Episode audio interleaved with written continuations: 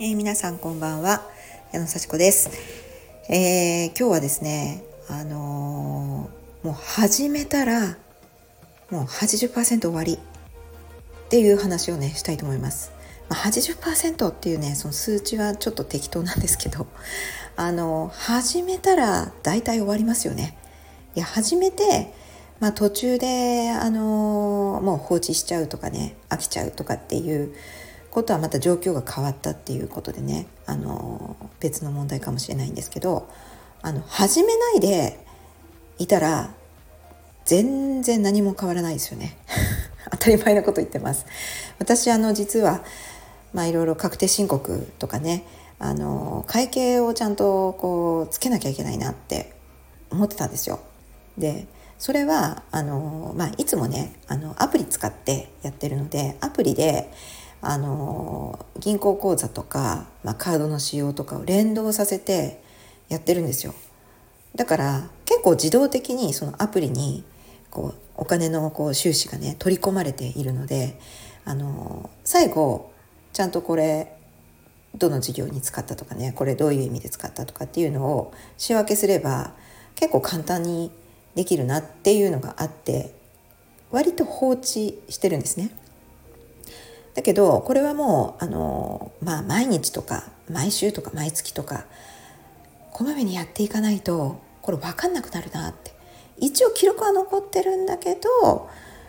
あのねやっぱり記憶が新しいうちにやっとかないと「えこれ何だったっけ?」とかねやっぱりやっぱり早め早めにやった方がいいじゃないですか。で私はそれはすごいよく分かっているのに分かっていながら放置してました。はい。で、まだ全然間に合うんですよ。まだ全然間に合うんですけど、やっぱり放置してるのってすごくちょっとなんか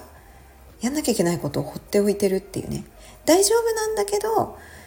まあ少なくとも毎週はやった方がいいよな、みたいな。やっぱ家計簿ってその日につけるもんじゃないですか。で、私結構その日につける、つけてた時もあったんですけど、ちょっと最近放置してたんですよ。ほんと気になっちゃって。で、これはやっぱりやらなきゃなって。こう気分よく過ごすためには終わらせていかなきゃなっていうふうに思って、はっと気づいて、これ始めればいいんじゃないの？みたいな、あの、当たり前のことを、はい、優先度が低かったことを優先度上げてみたんですよ。というのはやっぱりお金のことってやっぱり大事だしちょっと避けてることあるんですよね。うん、そういうねちょっと自分の中での少し遠ざけてたことを近づけるためのちょっと工夫をしてみました。でもちろんねそれモチベーションが下がった時どうすればいいかっていうことに似てるんですよ。やっぱこれねあのうまくいくって考えるんですよね。で目的それをやった時に何になるのかっていう目的を考えてそれで今それ自分ってやってるのかやってないのかみたいな。現在地をはっきりさせるとこれ結構やる気になります。ちょっと前にもねこの話したと思うんですけどいや本当にどうなりたいの？理想的な状態はどうなの？って考えて私は理想的な状態はもうなんかすっきりすっきり今の自分の状態が常に把握できる状態。そしてもっともっとあのお金だったら有効に使いたいですよね。まあ、たっぷりお金があったとしても、まあ、お金があったまま死ねないわけだからそれをしっかりと使って、まあ、引き継ぐなら引き継いでで死にたいですよね。で大体お金が怖いとかお金なんかこうちょっとちょっと嫌だなとかって思ってる感情をもうなくしたいです私はもう気持ちよくお金を持ってるなら持ってるちょっと足りないならもう少し欲しいみたいなのをちゃんと常に把握した自分でいたいわけですよ。うん、堂々とね。で今はどうかっていうとやっぱりちょっと曖昧にしてる、うん、ちょっと怖いですよね。なんかどんどん減っていってる感じもするしでもそんなに減ってもいないしみたいな。今どうなんだろうっていう、うん、状況をやっぱり見てで大丈夫って思って過ごしたいからじゃあやっぱりちゃんとつけよう。そしてもうやるんだったら毎日見ようみたいな。そう。そういうふうに思ってもう見ましょう。見ようって思ったらできました。はい。で何が面倒くさかったってとこアプリのこう使い方が分からずに使ってる部分もあったんですよね。はい。ちょっと面倒くさい。そう。全部連動はさせてるけどちょっとね。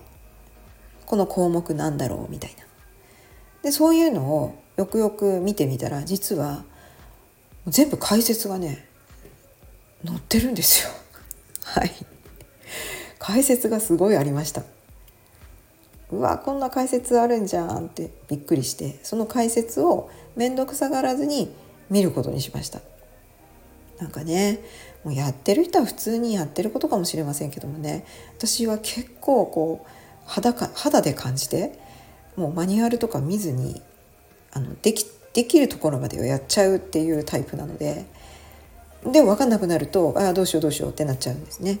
でもあの分かるところまでやってるけどやっぱりもう一回基本に立ち返ってその解説を見てみようって。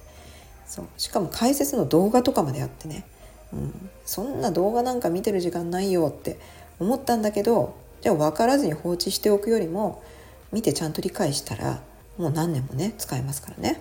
はい。そしたら割とね膨大なあの説明があったんですけれどもあのちょこちょこ分かるようになりました。これまでの疑問点がやっぱり解けてきました。はい。でそんなにねやっぱり時間たくさんかからないんですよ。ちょっと分かるとこうつけられるからすごい進歩した感があるのでなるほどこれはじゃあこういうふうにこうつければいいんだっていうのが分かるからほんのちょっと見るだけで分かるんですよ。で今度その基本が勉強できてれば調べられるんですよ。こう言葉が分かるから。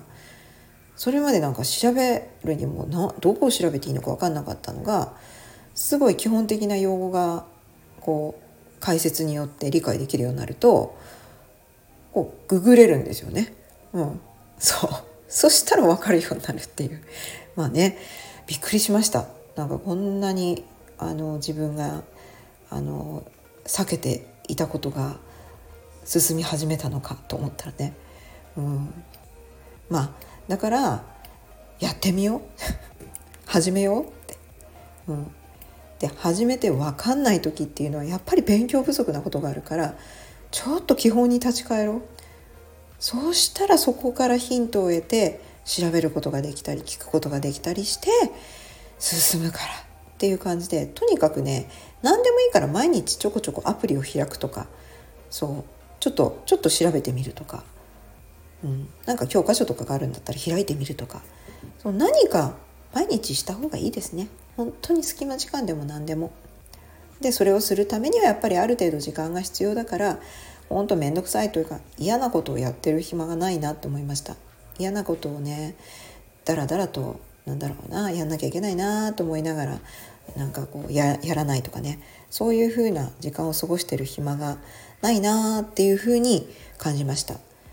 そうやらなきゃいけないっていううわーじゃなくてやったら楽しいって思って済ませちゃおうみたいな、うん、今日もやっちゃおう一回アプリ開いたら OK にしちゃおうみたいな。そういう感じの軽いノリでやるとめっちゃ進みます。そういう話でね。やっぱりまあね最初は目的どうなりたいか。そして今はどうか。で分かればやっちゃおうっていう気になりますね。はい。毎日これからもやっていきたいと思います。どうもありがとうございました。またね